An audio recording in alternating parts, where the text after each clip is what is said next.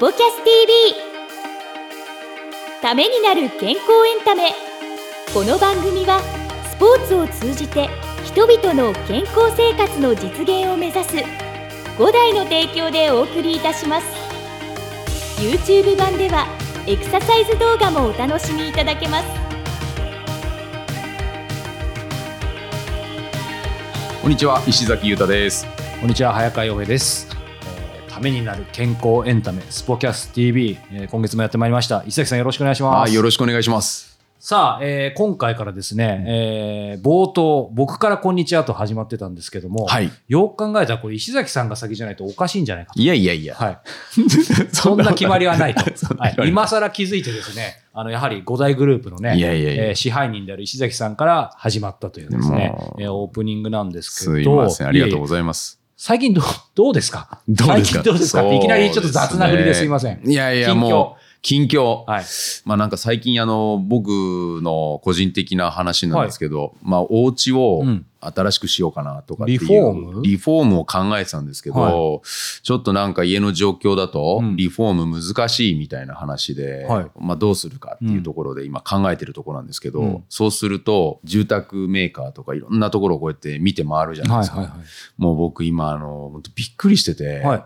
もうあの家の進化っていうんですかはいはい。例えばですけど扉だけでもうん。うんもう何百種類ってあって、何百種類？もうすごくて オフィスビルとかはうん。カードでピッてやるとこうやって開はいたりとかってあるじゃないですか、もう今お家の玄関ですよね、うん。あそこが目のセンサあーとか顔認証とか。はい。あと指紋とかねありますね。あったりして、うん。えこれで開いちゃうのとか、うんうん。いやすごいセキュリティだなと思って。そうですね。で、そ、の、あの、ハウスメーカーはのい、この進化っぷりっていうのに、うん。最近びっくりしたっていう話ですね。じゃあそのなんか今最初お話聞くと何百種類っていうと、ええ。そのもちろんデザインのパターンでねもうパターン。300×300 で何万とかっていうのもあるけど、うん。それだけじゃなくて今のそのちょっとテテクノロジーの進化というか。そうですね。うん。もう、あの、例えばですけど、まあ、住宅って作るのに、まあ、いろんな、なんて言うんでしょう、建材を使って、で、接着剤とかはい。もいろいろ使うじゃないですか。でも、全くそういうものを一切使わないで、うん。体に、なんか今、いろいろ、なんでハウスシックとかいろんな、その、あーあ色々あるじゃないですか。はいはい。そういったことがないような、もう体に害が全くありませんよっていうお家があったりとか、えーいいですね。もうすっごいいっぱいあって、もう選べないみたいな。うんうんうん。うん、でもあのその中でもあの健康にフォーカスした、はい。そういったメーカーさんとかってあって、うん。日本の国産のはい。木をしっかりと使って、で接着剤とかうん。そういったことは使わずに、あの米粉とか、えー。で僕勉強になったんですけど、はい。米のりっていうんですかその,、はいはいああの米でね作ったっていうところの、そういったものって、うん。大きいあの仏像かはい。とかのあの接着剤は、うん。あのお米の海苔でできてたりとかして接着剤とか使ってないんですって。それで何百年もうん。壊れなく外れない、うん。でそういったものを使った方があの人体への影響がないとかいやーすごいなってうん。思ってて、うん、やっぱそういったあの、からうん、おお家からやっぱりひ、まあ、ずっと住んでるじゃないですか。だからその住んでるっていうところの部分もいや意外とこういった健康被害があったりするんだと思って。うん。うん。まあやっぱりいろいろ考えるべきことはありますよね。あそうですよね。うんぱりね、あの睡眠とかね、うん。その家にいる時間っていうのは、まあ、あうん。の、やっぱ働いてると、僕らなんかはね、はい。外に出てっていうところになりますけど、家族は、うん。やっぱりお家にいる時間が長かったりとかもするんで、うん。まあなんかそういったところはすごい考えさせられるなと思って。そうですね。うん。うん。さあということでね今お家の時間なんていう話も出てきましたけども、はい。今回のゲストはですね、ええ。えー小説家の方です。おっと、スポ小説家。キャスに小説家っていうとちょっとなんかいい意味でちょっとギャップありますよね。うん、ギャップどころじゃないですよね。そうギャップどころじゃないんですけど、ええ。小説家のですね皆さん、はい。石平さんご存知の方もいると思いますが、はいはいはい。えーね、僕ら世代であればね、まあ、知らない方いないと思いますけど池袋ウエストゲートパークというですねいや、大好きでした。ねえ伝説的なですね小説とかドラマにもなってね、ねえ。もう永瀬君出てたりもう、久保塚、長瀬、まあ、相当たる、あれ、い意外と今考すえると、ごいメンバーすごいメンツなんですよ妻夫木君ね。もいたりね。ねそう渡辺謙さん出てたり、はとかととってもね、あの、揃わないような、まあ、その原作者のね、ね石田イラさんをお招きするんですけども、本編でもね、ちょっとお話はもちろんしようと思うんですけど、なぜスポキャスかということですね。はい。えーまあ、小説家とアスリートは実は似ているんじゃないか。うん。そして小説家はリモートワーカーの先駆者なんじゃないかと。いや、そうですよね。で、う。ん僕らがね、今石崎さんの話もありましたけど、やっぱりね、まあ、五代さんもね、まあ今はね、もう普通に出勤されてること多いと思いますけど、ええ。やっぱりリモートワーク気味な時もあったかもしれないですし、やっぱり多くの人がね、家にいるとか、リモートワークが増えていく中で、そのもうずっと机にある意味、ハードワーカーのようにね、座りながらクリエイティブなものを生み出してきた小説家、アスリートライクな小説家の石平さんにどんな、まあ、健康の秘訣があるのかっていうことをね、そうですね。はい、うんたっぷりと今回から4週にわたってお届けしますので、今回はまずその第1回をご視聴いただければと思います。それではどうぞ。どうぞ。さあ、えー今回スペシャルゲストということで、小説家の石平さんをお迎えしています。はい、よろしくお願いします。お願いします。さあ、えー私はですね、石田イラさんとですね、もう7年ぐらいちょっと別の番組やらせていただいているんで、実はねドキドキしてないんですけど、石崎さん、はいイラさんは初めてです、ね。もう、よく存じ上げてるんですが、一方的には。はいはいはいはい。えーもう初めてでございまして、本当によろしくお願いします。いえいえ、こちらこそ。どういう印象をお持ちで、そして今実際会ってどういうご感想を抱きですか？いや、もうまずは、あの、もう、もう僕の世代だったそうですね。ら、僕らね。まあ、もう僕らは、はい。もう IWGP も、あ、そうですね。もうそこが一番。番ですよね、まずは。もう、うん。で、なんかそこの印象が強すぎて、うん。はい。で、小説というところから、い。小説家っていうところは、後からやっぱ知るんですよね。うん。あの石田さん。その作品をまず知るわけじゃないですか、うん。僕らって。で、書いてる方が、うん。こんな方なんだっていうことで、で、あの、テレビとかよくコメンテーターとかいろんなことで、はい。えーあの、活躍されてるところも拝見してたんですけど、うんいや、あの、その時の興奮っていうんですか、もう池袋ウエストゲートパーク、はいはいキングに憧れちゃうわけですよ。あいやー、多かったですね。あちゃんと見てますねキングに憧れちゃって、うんはいあのー白タンクトップに白パンとか持ってましたから、本当に好きなんですね。いや、懐かしいですね。ええあれやってた時ね、うん本当に池袋に行ったら、いっぱい白タンクトップがいっぱいいるんですよいっ。ぱいいるんですよ。みんな金髪なんですよ。あれ面白かったなそうなんだ。そうです。だからもう、もう今日は、あの、なんか、我々のその健康とかスポーツとかっていうことよりも、はい。なんか本当は違うこと聞きたいけど、いやいやだ脱線しまくりそうだ一応ね、これ、あの、5大グループの番組なんで、僕がなんで止めてるんだってあるんですけど、今回なぜイラさんにね、はいあのゲスト登場いただいたかと、これ僕の勝手な想像なんですけど、小説家って実はアスリートと似てるんじゃないかと。もうイラさん一番そういうのピンとこなそうな顔すでにしてますけど、やっぱり小説家って、僕は今でこそ、こう、ご一緒してるんで分かりますけど、どうです？石崎さん、こう、机の上でね、クラシックそれこそ聞きながら、はい。なんかスマートにうん。原稿をさらさら書いて、トンみたいな感じで、なんか軽やかな感じのイメージないですか？なんかそうですね。まあ、まあでも、勝手ながらかっこいいなっていう、うん。スマートな感じはやっぱ、ん。感じは印象ありますよね。うん。うん。そうね、うん。なんか世の中そういう勘違いだけで成り立ってる人いるんだけどね。そうそう。いや、うん。でも僕最初ね、こう、イラさんのこう、ね、ご自宅兼オフィスでい伺った時に、その、本当にもう、あの、よく雑誌出てたんで言っていいと思うんですけど、地下でね、うん。螺旋階段置いて、もう真っ白なところで本棚あって、そこで、こんにちはみたいな感じで、うんもう、パソコン打って、なんか、クラシック聴きながらやってたあ、イメージ通りだと思ったんだけど、でもよくよくずっと聞いてると、やっぱり締め切り間際はもちろんハードそうだし、うんうんうんやっぱり実はスマートに思われがちだけど、ものすごくハードで、やっぱり心身のたくさん求められるから、うんそういう意味でアスリートに近い側面がそうね。あの、体力処分とか大きいですよね要するに机に向かったまま5時間みたいなのはもう気がつけば立ってるっていう世界なので。うん。だからなんだろうな。あの、動く体力ではなく、うんずーっと止まる体力なんですよね。止まる体力。うん、よくあの筋肉の運動でもこういう運動系動かすものと、はいアイソメトリックスってあるじゃないですか、はいはいはい静止系の。筋肉の運動、はだからアイソメトリックスみたいなのに近いと思います。なのでそのずっと5時間とか10時間とかやって腰痛とか肩こりとかにならないぐらいの体力はいるんですようね、ん。うん、でもみんななっちゃうんだけどほとんどみんな。でも、ほとんどならない。僕は腰痛と肩こりはないんですよね。だからすごいっすね。50歳ぐらいになるまで頭が痛いってみんな言うけど頭が痛いってどういう意味とか思ってた？もう8時間、10時間向かってても痛くならない。徹夜作業して別に全然寝れば復活すぐ復活みたいな。だからやっぱ体力はあったんですよね。体力もさることながら、メンタルああそれも大きいかもしれませんね、うん。強いんですね。あの、思い悩むと果てしないじゃないですか。うん。要するに自分で作ったものをみんなに見てもらうんだけど、みんな好きなことを当然言いますから、だからそれをいちいち気にしたら潰れちゃうので、どこかで、あの、そういうのを一回こうフィルターでカットしてしまうような気持ちの持ちようみたいなのができたんじゃないですかね。でもそれはあの、心の平和というのかな。うん心の健康を保つ上では、今すごく大事なんじゃないですかね。今 SNS とかでみんな大変なので、うんうん、普通の人がメディアにさらされちゃうっていう時代じゃないですか。これでもそういう意味では、まあ、イラさんなかなかその辺は、うんって言ってくれない部分あるかもしれないですけど、今のところでいけばな、なんて言うんでしょう。こう最初から今の、まあ、ある程度体力あってっておっしゃいましたけど、まあ、心身ともにもう限界で、ちょっともう無理かなみたいなとこ時って正直なかったんですか？いや、もちろんありまますよ。まあ前の日、ある締め切りがあって、夜中の3時に。終わった。うん。うわぁ、しんどかった。でも仮眠を1時間か2時間して、次の日のお昼までに次の締め切りがあるみたいな時は、で、さらにそれが上がった後で、映画のキャンペーンかなんかのうんやつで、撮影現場に行かないといけなかったんですよ。で、撮影現場のスタジオに入ったら、み耳が聞こえなくなっていて、片方。完全ストレス疲れそうそうそうう。んあのう、わストレス性の難聴で片方聞こえなくて、テレビとかに出たら、こうやって話してる時に、こうやってやるの聞こえないんですよね。えなので、こうちょっとこうやってやって聞いてましたね。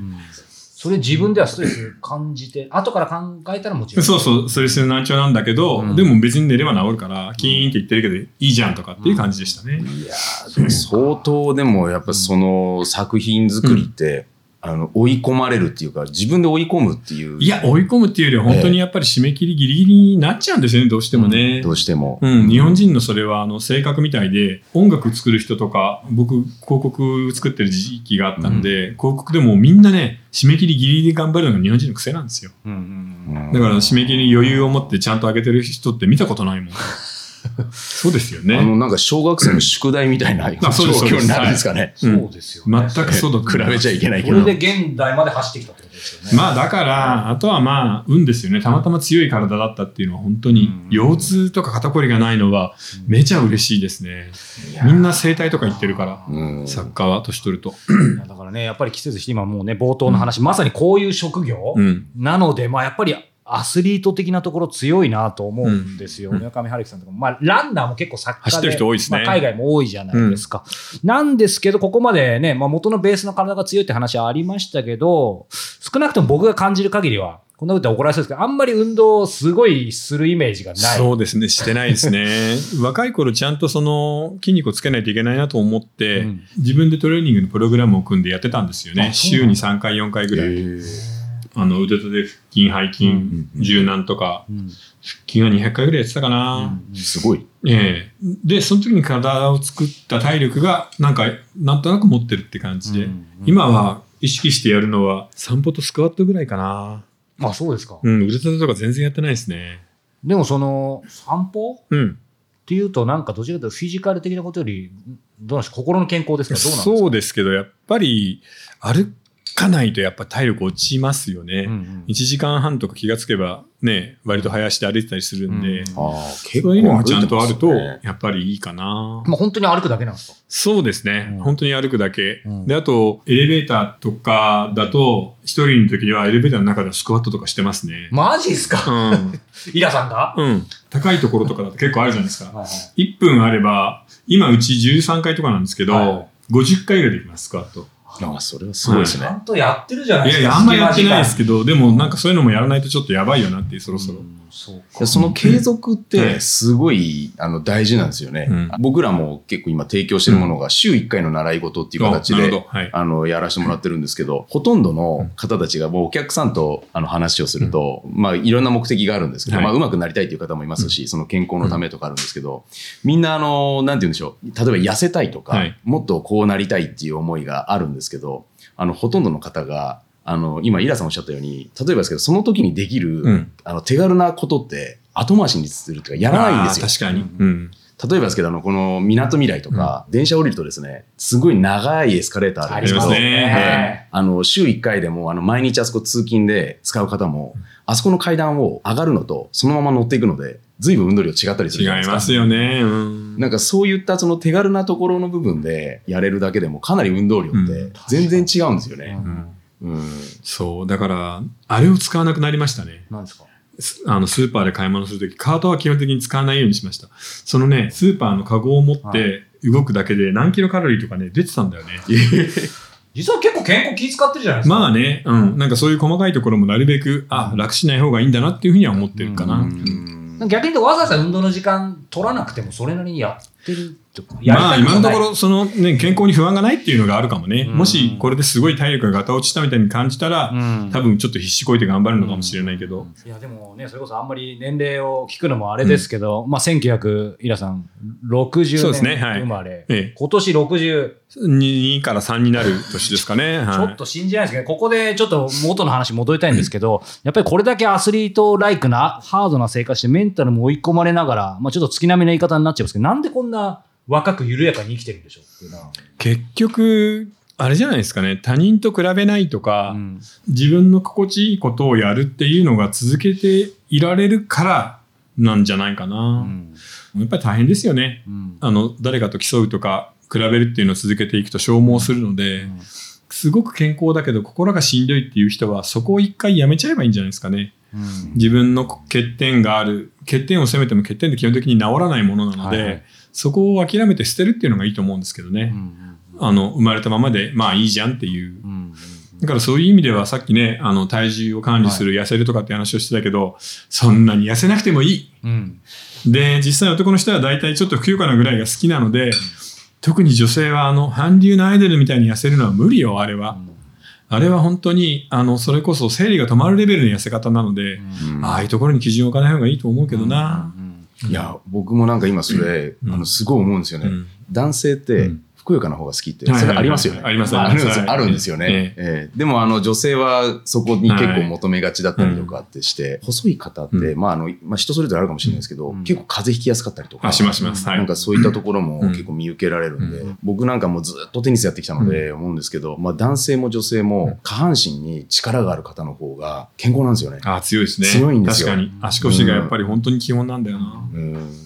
石崎さんの学生の頃のええテニスのアイドルってだどなたでした？テニスのアイドルですか？フェデラーとかなんですか、やっぱり。あ、もう、で、フェデラーがですね、もうめちゃくちゃアイドルなんですけど、うん僕同級生なんですよ。そうか。そうなんですよ。フェデラー引退ですもんね。引退したんですよ。ああ、なるほど。ですので、もうみんなのアイドルなんですけど、うんまあ僕なんかは彼のその若い時っていうのを見たことがあるんで、うんその完成されたっていうか。かっこよかったですよね、ええフェデラー。いまだにやっぱり、ジョコとかナダルとかの試合よりフェデラーの方が見てて楽しいもんな。そうですね。芸術なんですよ、ね。はい、もうね、天才的なんですよ。だから、えーこれテニス好きな人はみんなわかると思うんだけど、マッケンローとかフェデラーとかみたいにセンスと感性でプレイできる人へはかっこいいんだよあイラさん好きねですね。うんだからナダルがボルグみたいなことなんですよね。うんまあナダル、まあボルグもかっこよかったけど、うん懐かしいな毎回見てたな、ウィンブルドンも US オープンの決勝も。そうなんではい。楽しかったですね。ボルグ、マッケンローの試合なんか、ドキドキしながら見てたな、うんもう映画になるぐらいですからね。いや、なってます、なってます。うん。そっくりなんですよね、ボルグが。ね。そうそう。うん。なんかね、そっくりさん連れてくるんだけど、すっごい似てんの。うんだって、僕、大学の頃やってたんで、あの、ドネのラケットとか買いましたもん。ああ、ドネの、そうそうですよね。僕はボルグの方行こうと思って。すごいうんもうあのラケットは難しくて。いや、買って、買って、なんかか木なんだけど硬いんですよね。そうなんですうんね。そう、懐かしいウッドのラケットなんて使ってましたよね。そうか双葉屋とか川崎とかも持ってうめちゃたもんな。くちゃ詳しいですね。さあ、エンディングです。はいさあ、小説家の石平さん。はい。実際お目にかかって、でも石崎さん、本当にリアルタイムでよ読んでたとか好きなんですね。いや、好きでしたね。うんもう、まあ、僕が入ったのは小説からじゃなくて、もうね、ドラマからだったんですけど、はいはいはいで、その後に石平さんっていう存在を知っていくわけなんですけど、うんであとはね、他の小説もちょっと読ませてもらったことがあって、青春のうん、そのなんか苦い、淡いっていうか、なんかそういったところを捉える感じののがすごいですよね。うん。まあ今読んでも、うわー、わかるっていう感じないですよね。ええわ実際会ってみてどうでした？やっぱり見てるんで、うん。あのね、テレビも、はいはい。あの YouTube も拝見してるんで、もうそのままの人だなって。いい意味でギャップないですよね。ないですね。で、またあの、これも早川さんの受け売りですけど、あの、聞いてたり見てたりすると、うんこれ面白いですよね。その、なんかし勝手に親近感があって、はいはいはい。僕なんかね、ずっとポッドキャストで聞いてたから、うんそう、だから初めてっていう感覚がなく、うんそのままなんか今日初めましてなのに結構いろいろと。そうですよね。うん。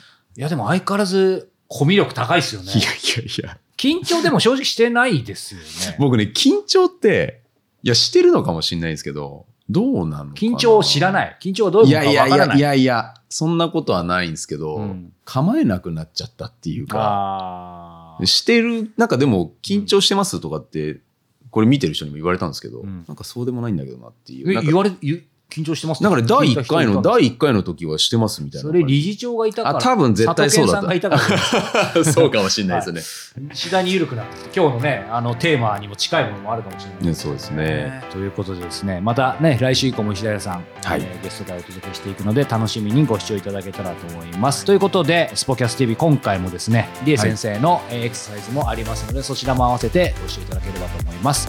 それではまた次回お目にお耳にかかりましょう。さようならさよなら。この番組は提供5大グループプロデュースキクタスでお届けいたしました。